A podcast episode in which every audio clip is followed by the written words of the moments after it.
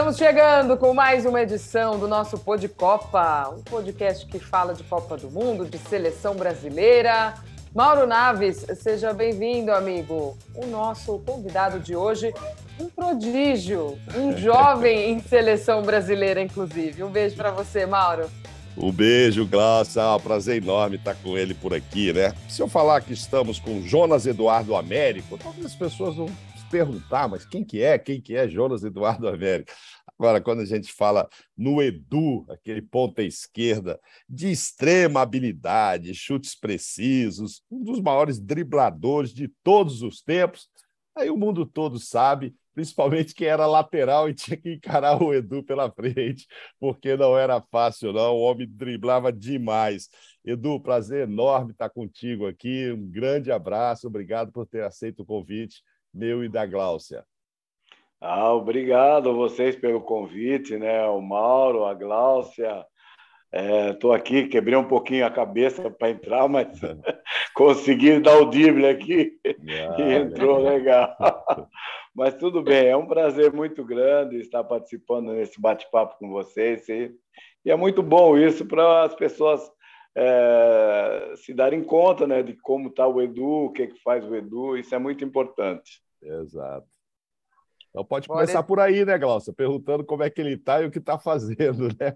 Pois é, é o, Edu, o Edu, última vez que encontrei Edu, aliás, eu encontrava o Edu muito em Santos, quando, quando eu cobria o Santos na Baixada Santista, porque ele é um dos ídolos eternos, né? O Santos Futebol Clube tem essa coisa muito legal de ter os seus ídolos muito próximos, de participarem de eventos, e o Edu é um desses caras que está sempre por lá. Agora, Edu, ainda morando em Santos, participando é, dessa vida do clube, que mais? Como é que está o Edu? Ainda jogando bola, hein? É, a gente ainda continua brincando, né? Jogando bola não, brincando, né? A época de jogar já foi, agora nós brincamos, né? Não, o Edu ainda continua morando aqui em Santos, né? Praticamente a minha vida foi feita aqui, né? Muitos amigos aqui, apesar de que estou sempre voltando para para Jaú para visitar os familiares, né? Minhas irmãs, sobrinhos, é, primos, né? Então, estou sempre indo para Jaú. Mas eu estou sempre participando aqui dos eventos, como você bem frisou, Glaucia, do Ídolos Eternos, né? E o Santos tem essa consideração para conosco, uma coisa muito, muito boa, né? Uma coisa maravilhosa. Então, todos os eventos do clube nós estamos presentes, inclusive nos jogos, né?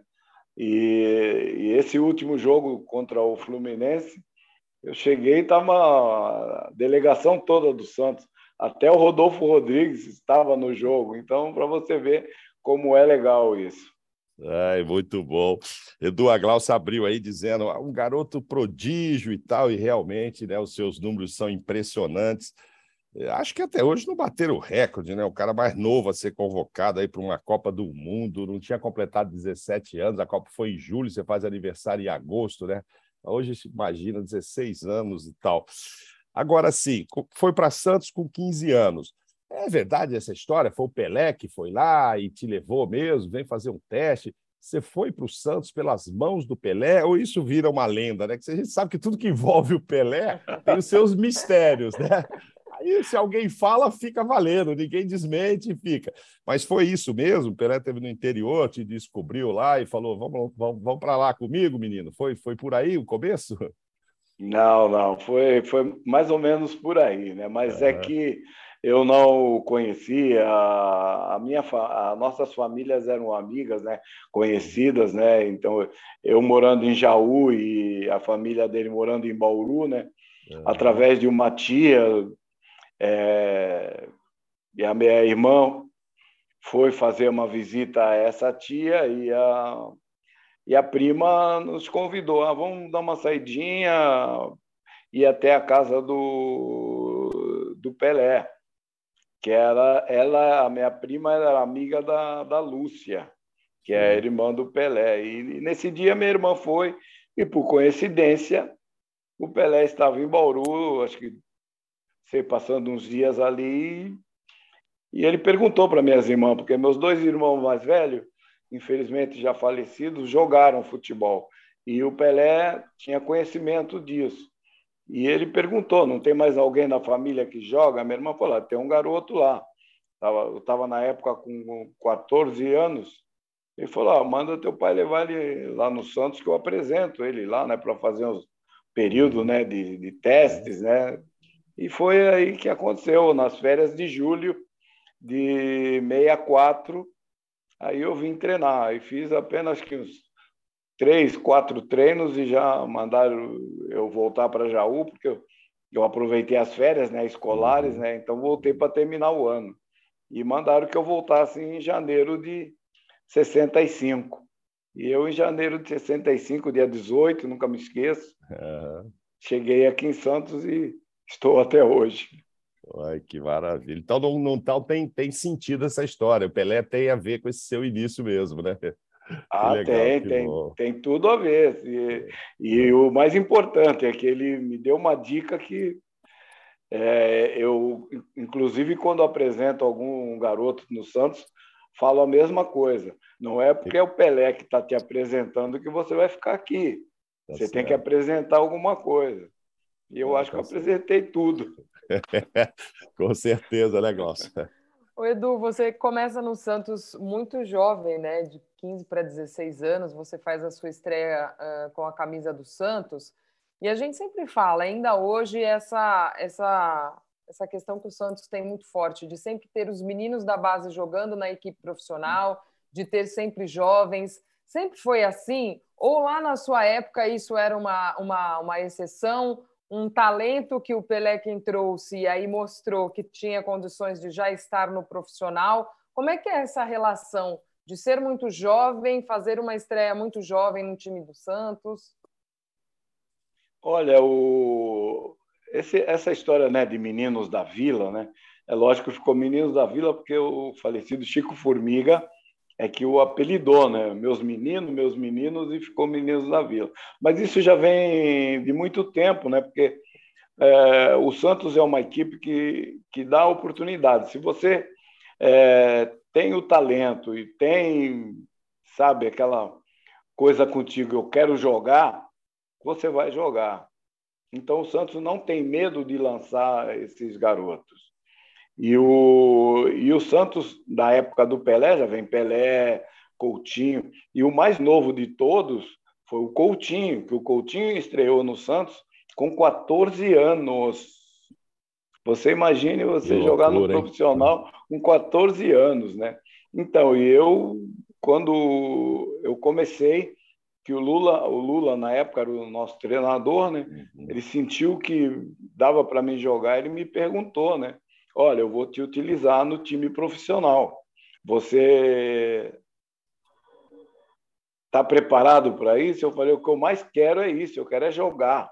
Uhum. Tanto é que eu não ligava para esse negócio de dinheiro, essas coisas. Eu queria era jogar, realizar o meu sonho de ser um jogador profissional e, e jogar numa equipe como o Santos, que era uma equipe que eu sempre admirei, sempre gostei. Porque na época que eu me interessei por futebol, assim, uns 12, 13 anos, né, que já tinha duas equipes que davam espetáculo. Eu sempre gostei de futebol show, futebol A, que era o Santos e o Botafogo que proporcionavam isso. E eu passei a admirar os dois clubes, né? Primeiro pelo que eu tinha meus dois ídolos, né? Pelé no Santos e Garrincha no Botafogo. Então foram essas duas equipes aí que, sabe, me incentivaram muito a seguir carreira. E quando eu cheguei aqui, o Lula falou: "Você vai jogar?" Eu falei: "É o que eu mais quero". E quando ele me colocou no banco, aí faltando acho que uns 15 minutinhos no jogo contra a Portuguesa do Esporte, no torneio Rio São Paulo, ele me colocou no, no banco é, me colocou para jogar, faltando 15 minutinhos, se não me falha a memória, eu acho que eu entrei no lugar do Dorval, mas dizem as histórias que eu entrei no lugar do Delvecchio, mas é. eu entrei pela ponta direita. E isso foi até uma, uma jogada do, do, do, Lula. Porque se eu tivesse entrado mal, ele diria, não, ele entrou fora da posição dele. É. Mas eu entrei pela ponta direita e entrei bem. Então, nos próximos jogos eu já estava familiarizado com o grupo, né? Porque eu já treinava com eles e tudo. Isso daí me ajudou muito. Antes da gente falar de Copas, Glaucio, eu queria aproveitar esse gancho, que esses números são sempre assim mesmo. Eu também tinha, nas minhas leituras, visto que ele substituiu o Delveco, mas nada como falar com o próprio, né? Ele já acha que entrou no lugar do Dorval, vale a sua palavra, Edu. Mas e consta que você estreou com 16 anos, 6 meses e 25 dias, para ser exato. E aí, o que, que acontece? Se discute muito hoje o talento desse menino que está surgindo no Palmeiras, o Hendrick, que acabou de fazer 16 anos, e o mundo pergunta: está pronto? É muito novo? É lógico que é muito novo, mas já dá para encarar um profissional? Não, vamos fazer mais um ano de trabalho, põe só no ano que vem, 16,5, 17. É diferente hoje? Seria diferente? Ou ele você já vê maturidade no futebol atual para o menino de 16 anos começar a jogar no profissional? Olha, eu tenho assistido alguns jogos e tenho visto é, os jogos dele, né? E é um, um garoto que pode colocar que ele vai jogar, porque ele tem talento, sabe jogar e sabe o que ele quer, uhum. entendeu? E a única diferença, por exemplo, acho que eu, no caso eu, Coutinho, que nós estreamos bem mais jovens, jovens uhum. é que eu, por exemplo, em Jaú, eu tinha 13 para 14 anos, eu disputava campeonato varziano, campeonato amador. Então eu já jogava uhum. contra homens. Certo. Então eu não tinha medo. Isso daí me ajudou muito, entendeu? Mas eu acredito que esse menino, colocando ele para jogar, ele vai ficar jogar tranquilo, porque ele tem talento, tem uma categoria incrível, faro do gol fantástico. E é só a bola chegar nele que ele sabe o que ele vai fazer com ela. Edu, então vamos falar de Copa do Mundo agora. Você chega, você é convocado para a seleção de 1966, jovem, como nós estamos falando, aos 16 anos. Como é que você recebe uma convocação como essa? O que, que você acha que aquele menino Edu fez para despertar essa, essa coisa de, poxa, tem que levar esse menino para a Copa? É, foi. Não, no... então, nesse torneio Rio-São Paulo, nós é, fizemos, depois desse jogo contra a Portuguesa, fizemos o jogo no Maracanã contra o Flamengo. E, e, nesse jogo, eu acho que houve um empate. E nesse jogo, infelizmente, o Abel, ou felizmente para o meu lado, né, o Abel teve uma, uma contusão. E aí entrou o Pepe. E aí o Pepe entrou e tal, e no jogo um seguinte, contra o Fluminense, aqui em São Paulo, o Pepe entrou. E não, acho que não agradou tanto ao treinador. E aí ele me colocou no finalzinho. Eu entrei, entrei muito bem e tal. Tem umas bolas em gol e tal, e foi 0 a 0 esse jogo. E aí veio o jogo contra o Botafogo no Rio, né, no Maracanã. E eu nunca tinha entrado no Maracanã, né? É, no gramado mesmo, né, para jogar. Né? E entrei de cara. E esse jogo também foi 0 a 0 e eu peguei uma peguei uma bola lá, cruzei, já fiz alguma coisa, deu para sentir para que eu estava. Né?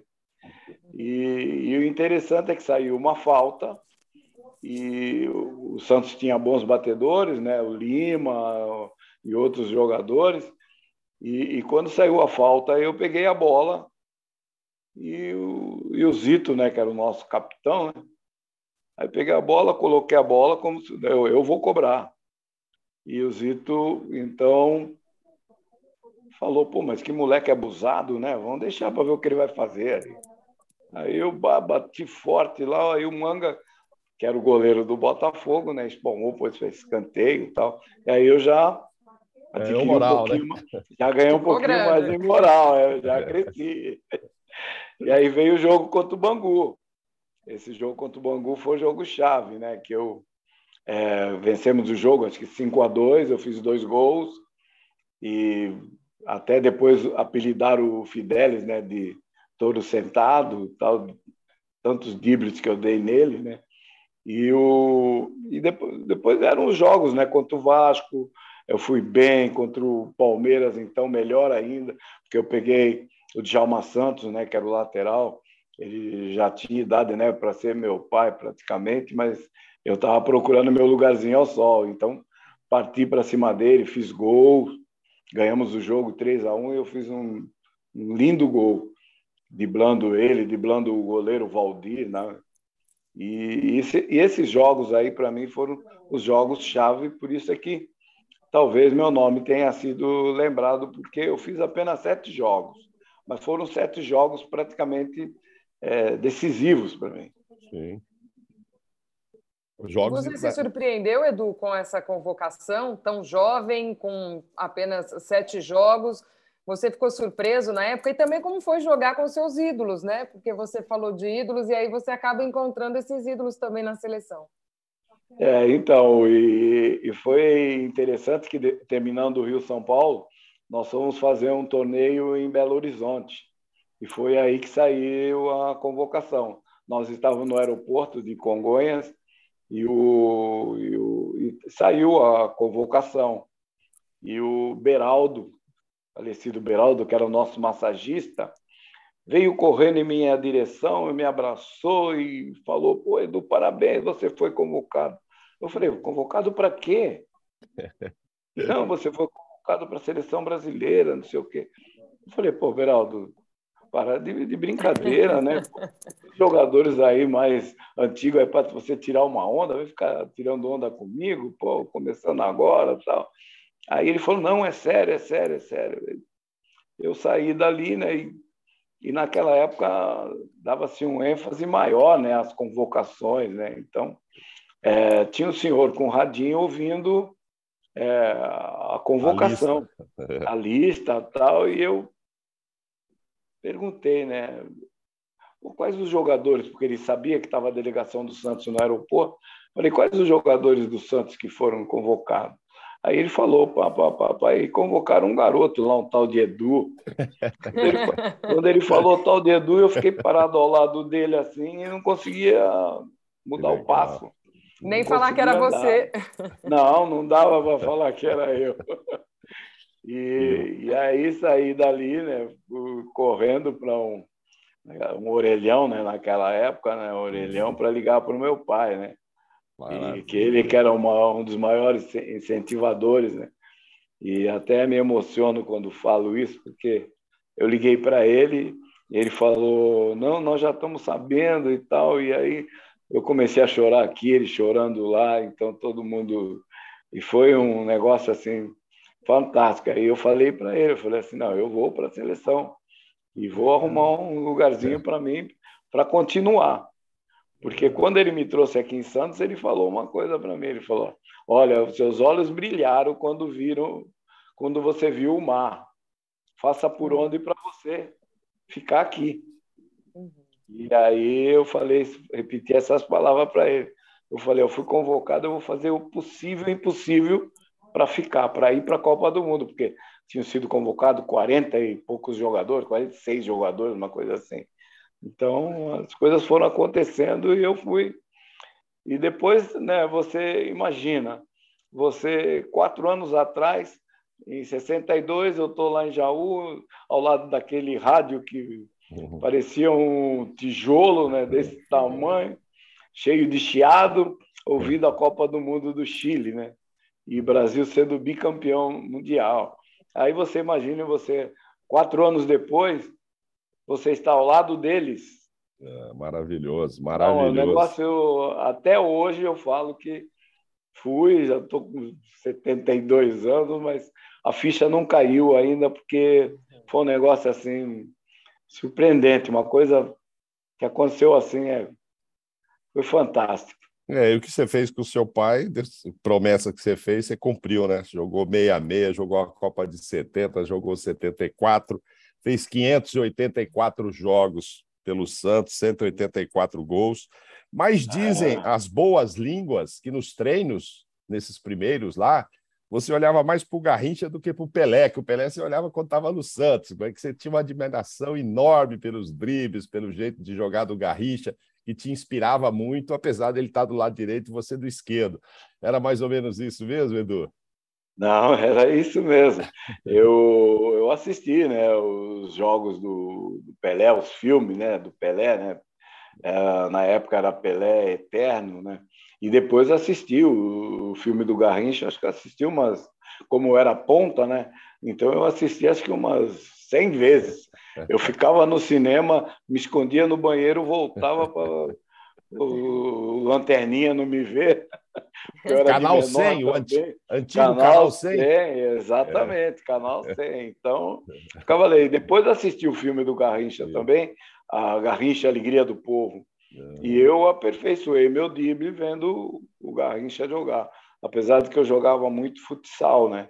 E uhum. aprendi muito ali também, né? Aquele drible curto. E eu fazia uma coisa diferente do Garrincha. Quando eu driblava, eu levantava um pouquinho a bola. Então, normalmente o zagueiro coloca a perna, mas a bola passa mais ou menos na altura da canela. E eu costumava, costumava, costumava dizer, né? A canela não dobra, então não tem jeito. Então eu passava fácil por ali. Por isso que às vezes muita gente falava, pô, mas naquele espaçozinho, como é que ele passou, né?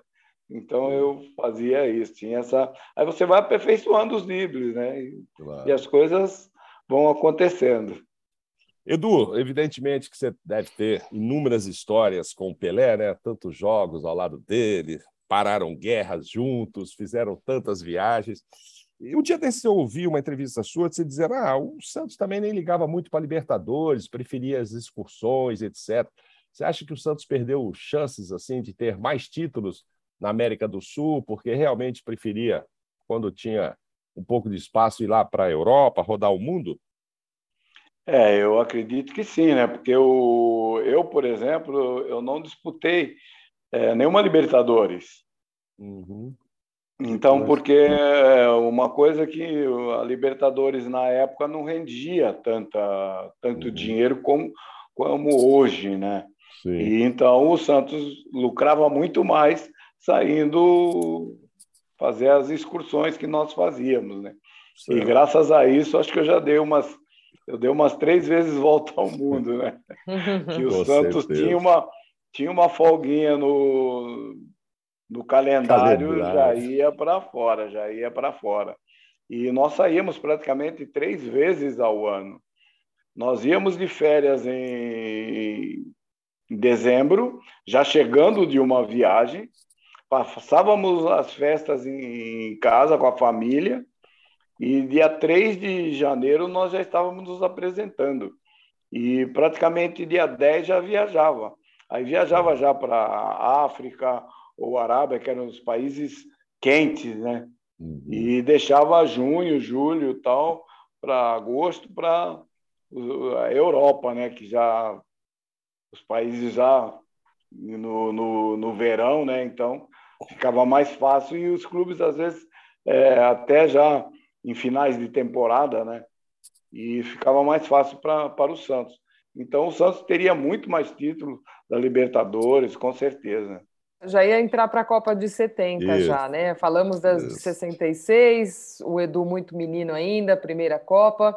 E aí na Copa de 70 ele já com um papel mais fundamental, esteve nos, nos jogos de eliminatória, enfim, mas vai para essa Copa como reserva. Gostaria que o Edu falasse um pouquinho dessa Copa de 70, da chegada até a Copa de 70 e como, como ele se viu dentro desse grupo. É, foi um, um, grupo maravilhoso, né? Uma, tanto é que até hoje é considerada a melhor seleção de, de todos os tempos, né? É, eu estava como titular né, na, nas eliminatórias, né? Fui praticamente o destaque, né? Então, eu me lembro muito bem que que em 68 eu fui considerado o melhor ponto esquerda do mundo, que eu disputava muito com aquele que jogava na, na Iugoslávia, né, que era o Djajk. E, e em 69 também eu fui considerado o melhor ponto esquerda do mundo. E, e, nas eliminatórias eu fui um jogador importantíssimo, né? principalmente nos jogos decisivos, né? que foram os jogos né, no Paraguai, contra o Paraguai, em Assunção e aqui no, no Brasil, no Maracanã, que eu que fiz a jogada e o, bati, o goleiro soltou, o Pelé fez o gol, entrou Pelé e Tostão. Eu nem tinha visto quem tinha feito o gol, só vi depois no, no, no, no, no tape, filme. né? no, no filme, é. Então, e aí depois que saiu o, o Saldanha, né? Eu soube da saída do Saldanha e o, a chegada do novo treinador, né? Eu não, não cito muito o nome dele, não. É, chegou esse novo treinador e nós estamos reunidos, né, no, no salão ali e tal, e o Rivelino do meu lado. E eu falei para o Riva, falei, Riva, não jogo mais. Ele falou, mas como não joga mais? Eu falei, eu estou sentindo que eu não vou jogar mais. Porque ele só jogava assim, e ele vai querer alguém que jogue da mesma maneira como ele jogava, né? E o Riva, não, não, mas você é que está livrando a nossa cara, você que está fazendo todas as jogadas de gol e tal. E realmente não joguei mais. Fui como reserva e chegou lá, ele na, no México, né?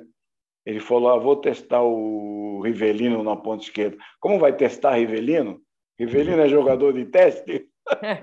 Uma fera daquela vai jogar, lógico, né?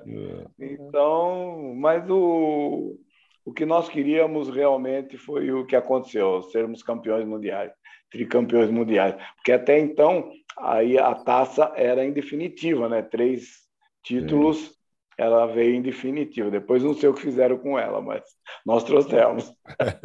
Ô, Mauro, é, deixa via... eu aproveitar que o, o Edu ah, já sim. tocou nesse ponto, sim. porque eu perguntei da seleção de 70, e aí eu ia chegar a essa, a essa história com o treinador, mas ele já, já me sim. deu a deixa aí, né? Já, porque, já. Edu, é, de fato, é algo que é, é conhecido, é sabido aí no, no meio do futebol, que ficou essa, essa tua mágoa com o Zagallo. A gente pode dizer isso? De você chegar como um titular e aí, quando ele assume essa seleção, você vai para a reserva.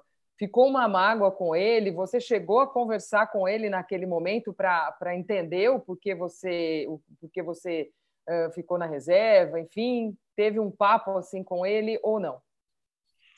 Não, no início, né, falou que ia testar o Rivelino na ponta esquerda, ia fazer um teste. Mas vai fazer teste com o Rivelino? Não existe isso.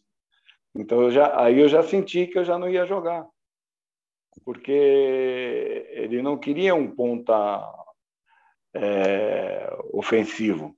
Ele queria um jogador que viesse é, ajudar o meio de campo, compor, compor o meio de campo, né? Quando perdesse a bola, voltasse para ajudar o meio de campo. E eu não era muito de fazer isso. Eu vinha até o meio de campo. Aí depois eu ficava para é, aproveitar os contra-ataques, né? Foi assim que nós vencemos os, todos os jogos das eliminatórias, né? E então eu sabia, né? Infelizmente e é, e é interessante que o Riva é, quando encontro com ele, ele, ele fala sempre Pô, eu olhava na hora do hino, eu olhava para o banco e via você, Edu e Paulo César Caju no banco. Eu dizia, o que, que eu estou fazendo aqui? É, mas, ele, ele, ele eu... nos contou isso. Ele, ele nos contou isso, sim, no último podcast que falamos com ele, porque eram dois jogadores muito ofensivos, né? Você é. e o próprio Paulo César, né? E, é. Mas que fugiam as características do que o Zagallo queria, porque ele se sobressaiu no futebol fazendo esse papel, terceiro é. homem e tal, então ele queria alguém no estilo que ele jogou. Mas você via numa Copa frustrante, que é de 66, né? Porque aquela história do Pelé e tal, perderam, é. os, né? perderam os jogos, não conseguiu ganhar um jogo, bateram muito no Pelé, etc. Mas pelo menos em 70, você teve o gostinho de entrar. Você entrou no jogo contra a Romênia ali, substituiu o Clodoaldo. Acho que ele, o Zagallo queria você na meiuca mesmo, viu? ele não queria você de ponta ofensiva, não. Você entrou um pouco, teve, teve, esse prazer e o prazer do título, né? De estar no grupo. Evidente que você guarda uma mágoa pessoal, uma frustração, que você podia ter se destacado naquela seleção, mas aí vai do esquema tático, né? Do, do técnico. E, e, em 74, Edu, como é que foi aquele grupo e tal? E principalmente a gente fala muito, falamos com o Rivelino daquele jogo que teve muita violência também, que foi contra a Holanda, né? Vocês encontraram um futebol diferente ali pela frente, né? Você foi titular contra o Zaire, o Brasil ganhou aquele 3 a 0 ali para escapar que aquele gol do Valdomiro colocou é. vocês adiante e tal. Mas depois ia ter a, a, a Holanda, né, que encantou o mundo todo e tal. Vocês sabiam alguma coisa da Holanda? Você chegou a, a olhar para o Cruyff pela primeira vez, foi aquele dia, e falou: nossa, esses caras jogam muito. E em que pese o jogo com o Brasil ter, um, ter sido um jogo muito violento, né? Até o Luiz Pereira foi expulso e tudo. É, primeiro falando sobre a, minha entrada né, no jogo em 70, né, contra a Romênia, é, o Clodoaldo já estava cansado, né? E aí ele me colocou. Aí botou o Paulo César Sim no meio, né? E eu é, fiquei ali, ali na ponta mesmo, né? Mas em 74 também foi a mesma coisa. Eu estava num momento maravilhoso e, e teve esse, esse jogo aí contra. Tivemos, aliás, dois jogos, né, anteriores. Não lembro se foi Escócia e Iugoslávia, eu acho que foi em 74. Isso. Foram os dois resultados 0 a 0. Exato. E em um desses jogos aí eu até me revoltei. Eu, faltando acho que uns 15 minutos, eu não aguentei, levantei do banco e fui embora. Fui para o vestiário. Quase que ninguém notou isso aí. Foram poucos, só os jogadores que estavam ali que notaram isso. Eu estava tão revoltado porque nós precisávamos fazer gol e o nosso time todo recuado, entendeu? Uhum. E eu e depois veio aquele jogo né, contra a Holanda. E a Holanda, por exemplo, nós sabíamos do, do poderio ofensivo da Holanda, mas a Holanda estava morrendo de medo do Brasil. Nós tínhamos treinado, tínhamos feito aquelas jogadas para neutralizar os ataques da, da Holanda e explorar a, aquela linha que eles faziam de, de deixar os atacantes em impedimento. Tanto é que nós entramos, ficamos duas vezes na cara do gol. Poderíamos ter definido a partida ali. Verdade, verdade. Né? Tivemos duas chances claríssimas. Então, como nós não fizemos, e aquele velho ditado do futebol, né? Quem não faz, leva. E depois ainda tivemos né, a, a expulsão do Luiz Pereira, que aí piorou ainda mais. Né? É verdade, é verdade. Quem, Diga, quem acompanha aqui o nosso Pô de Copa, se por algum motivo não acompanhou a entrevista com o Rivelino, porque o Rivelino falou que você era o grande parceiro dele dessa seleção de 70. Aí ouve você dizer, bom, eu saí, entrou o Rivelino, alguém pode pensar que ficou um mal, um mal entendido. Gostaria que você falasse dessa relação com o Rivelino, porque a gente perguntou sobre aquele grupo e tal, e ele falou que o grande companheiro dele dessa, dessa turma de 70 é você. É, então, nós, nós sempre fomos ah, amigos, né? Desde a época aqui de é, ele no Corinthians, né? Então nós sempre fomos amigos, né? Parceiros. E tanto é que na, na, na seleção essa de 70, é, às vezes nós ficávamos no Rio, nós não vínhamos, porque eram todos solteiros, né? Então nós não vínhamos para São Paulo, nós ficávamos no Rio e o, e o grande amigo nosso lá, o Paulo César, né? O Caju, então ficávamos todos no, no Rio e, e ficávamos com Paulo César. Então a nossa amizade já vem de, de muito tempo, né? Então e o respeito, né? Eu acho que a escolha é do treinador. É lógico que eu queria jogar. Ele também queria jogar. O Paulo César também queria jogar. Então a escolha é do treinador. Mas a amizade nossa não tem nada a ver com isso. O Edu, você, é, evidentemente, continua muito ligado ao futebol, contou aí, está sempre participando das coisas do Santos, vendo os jogos. E seleção brasileira, ainda te agrada ver? Como é que é? Você para ainda para assistir a seleção? Você perdeu um pouco o encanto com seleção brasileira, por conta da, sei lá, da qualidade desse tempo tantos, todo sem título? Ou você não, falando, ah, hoje eu vou sentar aqui que tem Neymar lá, vamos ver se o Tite faz a coisa certa, se o Neymar vai brilhar, enfim. Como é que é a sua relação hoje com a seleção brasileira? Não, hoje é, eu ainda assisto, assisto os jogos da seleção brasileira, principalmente agora, nesses últimos jogos, porque eu, eu acho que nós temos que voltar às origens.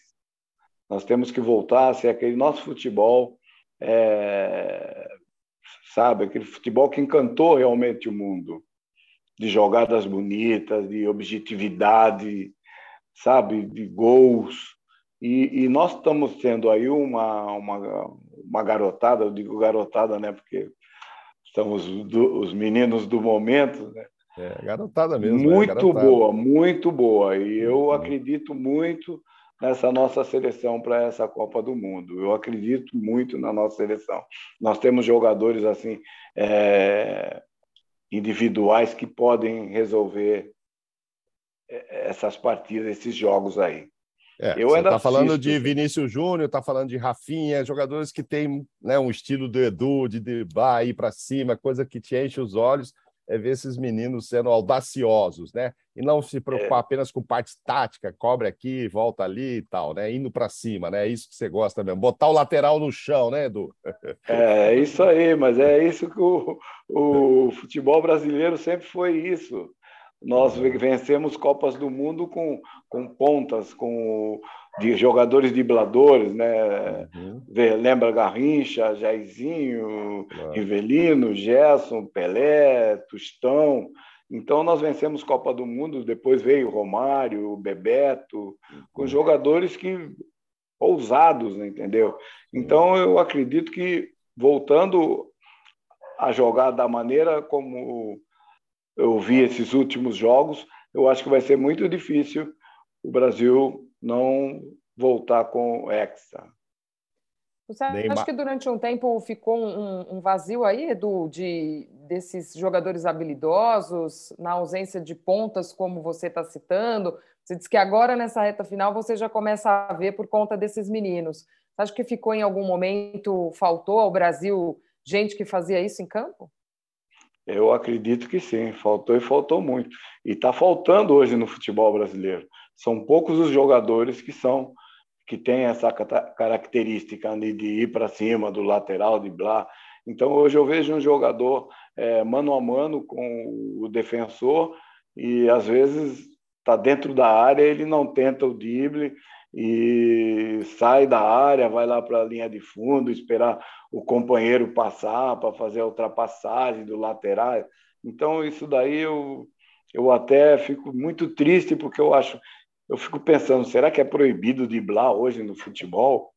E hoje, por exemplo, se você dá um drible desconcertante no adversário, diz que você está menosprezando. Então, quer dizer, Garrincha não podia jogar, Edu não podia jogar, Canhoteiro não ia jogar. É verdade. Entendeu? Então, poxa, a beleza do futebol é isso, é o drible, é onde o jogador parte para cima daquele drible desconcertante que a, que a galera levanta para vibrar, entendeu? Para comemorar aquela jogada. Então, eu acho que faltou muito isso ao futebol brasileiro que está voltando agora.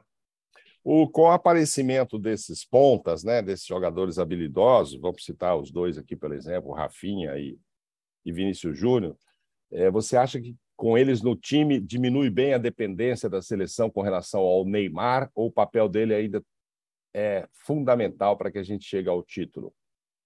Não, o papel do Neymar é fundamental, mas não é, fugindo do, dos, dos, dos, dos, pontas, né? Uhum. Porque o Neymar agora ele está jogando mais solto. Eu tenho visto, viu os últimos jogos agora do Paris uhum. Saint-Germain. Ele está jogando uma enormidade. É. Ele está arrasando. Então, vai tirar um pouquinho aquela responsabilidade só dele, só em cima dele, mas os outros também terão muita responsabilidade nesse sentido, né, de abrir espaço para que outros jogadores venham e, e é lógico que se você passar por um adversário, outro virá na cobertura. E esse que saindo esse na cobertura, você é só olhar que alguém vai estar livre. Então é isso que eu acredito que o futebol brasileiro que nós temos de diferente sobre os outros países. O trabalho do Tite te agrada, Edu? É, no, no início não me agradou muito não de só se defender, nós não víamos tantos gols. Então agora com essa mudança, com esses jogadores que também são é, jogadores que fazem com que o treinador mude de, de ideia porque são jogadores ofensivos, e não só ofensivos, mas com uma habilidade incrível de drible, que pode desconcertar qualquer defesa. E um treinador adversário vendo esses jogadores em campo, com certeza vai se preocupar em, em muito em se defender. E aí o Brasil terá a oportunidade de fazer os seus gols. Pelo seu estilo, né, de, de jogar, driblador, habilidade pura, né, que você sempre teve, eu imagino que você goste mais de ver o Messi jogando do que o Cristiano Ronaldo, né? Mil vezes. É, eu não tinha dúvida disso, eu não tinha dúvida. Mil vezes. Eu não tinha dúvida. Mil vezes, porque eu gosto de futebol espetáculo, futebol ah. show, eu gosto de drible, entendeu? O drible, aquele passe bonito, deixar o jogador na cara do gol. Eu gosto de ver isso. Por isso que eu sou fã do, do Messi, do Neymar e não tanto do Cristiano. Cristiano é um definidor, é um matador. Sim, sim. É, imaginei, sim. Tem, tem algum garoto surgindo aí? A gente não nem citar nomes, mas a gente sabe quem está se destacando aí no Santos atual, que está sempre com os meninos. E às vezes você falou em definidor, tem o Marcos Leonardo lá para fazer gol, mas estou achando que você gosta mais de quem joga pelos lados ali, né? Não é não? Ah, sim, mas direito é... ali. É, mas é. Então, tem o Ângelo, né, o outro que entrou agora contra o Fluminense também, ele é muito bom, é Lucas Braga, Uhum. É, é, bom também. Lucas, Lucas Barbosa, Barbosa. Lucas Barbosa, Barbosa. É, então também é bom. Tem uma garotada boa. E tem esse menino aí que surgiu muito bem na, na Taça São Paulo, é, que está entrando aos pouquinhos. Ele também é muito bom jogador. É que é o Patati aí. É, patati, patatá, sei lá. então, então, e esse menino é muito bom também. O Santos tem uma, uma garotada muito boa. E tem que lançar aos poucos, né? Porque, primeiro, que para contratar é uma fortuna, né? Então tem que fazer, tem que tentar fazer, aproveitar o, a garotada da, da casa, da base aí, que é a base do Santos, que foi muito forte. Hoje também é assim, porque, infelizmente, é, saíram aqueles jogadores, ex-jogadores, né, que trabalhavam ali, que tem uma visão melhor, né? É, não contra esse pessoal que está chegando aí, que é, mas são estudiosos. Eu acho que para ser treinador tem que jogar, só estudar não adianta. Não, tá certo. O, Glaucia, deixa eu saber do Edu, assim, a gente sabe da, da, frustração em 66 do próprio Brasil, né? Em 70 o problema dele com o técnico, depois 74. Mas quando fala em Copa do Mundo, assim, a sua maior lembrança, que, que, que momento te marca? Que, que, vem primeiro na cabeça de falar de Copa do Mundo, assim, pá, é o grupo lá de 70, é a convivência, ou sei lá, meia-meia porque você era novo e, puxa, cheguei lá a primeira vez, ou enfim, 74 porque já foi a última. O que que, que, que te vem primeiro na lembrança, Edu, sobre Copa do Mundo? A Copa do Mundo é a primeira, né? A primeira, com 16 anos, você imagine a minha alegria, né? Uhum. De estar ali ao lado dos meus ídolos. Entendeu? Então, de jogar, treinar com eles, ficar o dia a dia com eles, bater, sabe? Ficar batendo papo, ficava é, na rodinha, eles às vezes ficavam brincando, aí eu ia buscar café, muito trote, garoto, né? né? Muito é, trote, eu, levava trote. Eu era, né? eu era garoto, então tinha que atender a todos, né? E como era aqui no Santos também, né? Então, é, foi a Copa de 70, né? Aqueles minutinhos lá que eu entrei, né? Contra a Romênia, que me marcou muito. E a conquista do título, né? Que é a coisa que qualquer um almeja, né? Chegar na seleção brasileira, jogar e ser campeão do mundo. Isso é para poucos. Isso é o maior momento com o Pelé no Santos, assim, um jogo para não esquecer, uma coisa para não esquecer, uma grande partida, ou, ou, a relação fora de campo, enfim, viagem. Pelé na sua vida? É, ele foi tudo, né? Representou tudo para mim. Ele me dava conselho e, e tiveram vários momentos na, na, que nós tivemos juntos é, principalmente quando eu fiz alguns jogos né, com, a, com a camisa 9, né, joguei de centroavante, né, mais ao uhum. lado dele ali, o Abel na esquerda. E, e, ele dizia assim: Poxa, que facilidade, né? E eu vou até contar um fato que aconteceu um jogo aqui na, na Vila Belmiro contra o Botafogo de Ribeirão Preto. e eu jogando centroavante, né? Eu me lembro que porque o Pelé ele tocava a bola em ti e vinha numa velocidade terrível, né? E, e eu só a gente só escorava e ele já levava a bola. E, e nesse jogo, quando ele tocou a bola, que eu olhei para trás, eu vi o, o zagueiro vindo, eu falei: esse zagueiro vai me levantar, vai me arrebentar. Aí eu dei um balanço de corpo e saí da bola. Quando eu saí da bola, ele me acompanhou e a bola seguiu. E o Pelé entrou sozinho. Entrou sozinho, ele e o goleiro, aí gol e tal. Aí eu me lembro que ele veio me abraçar e falou assim: pô, assim vai ficar fácil demais. Né? e, e, então, sempre foi um relacionamento muito bom, a gente se entendia muito bem, eu pela ponta esquerda, né? Então, é, já sabia o que o que ele, como ele queria a bola, e isso daí vai tudo do, do treinamento, né? E olhando um para o outro, a gente já, já se entendia. E teve, e teve um campeonato aí paulista, 68, eu fui o vice-artilheiro do campeonato, eu fiz 21 gols. E eu joguei alguns jogos, né, com a... Dois jogos, aliás, com a camisa 10, porque ele estava machucado. E, e foi interessante que Jogamos contra o Juventus na Vila, que era um timinho chato, né? Eu não queria jogar com camisa 10, que era muita responsabilidade. Eu tinha 17 para 18 anos, 18 anos, uma coisa assim. E o Pelé machucado e o treinador falou: ah, você vai jogar no meio, vai jogar com a 10. Aí entrou o Abel na esquerda, eu fiquei com a 10. E 3 a 0 contra o Juventus, três gols do Edu. Nossa. Aí fomos jogar contra o São Bento. 2 a 0 para o Santos, dois gols do Edu. E eu me lembro que eu cheguei depois para treinar, aí tava o Pelé na mesa de massagem, né? Eu falei, pô, legal, já recuperou, tá bem e tal. Ele falou, não, não, não, tem um moleque aí querendo me complicar. eu falei, não, tu sabe que a 10 é tua, meu filho.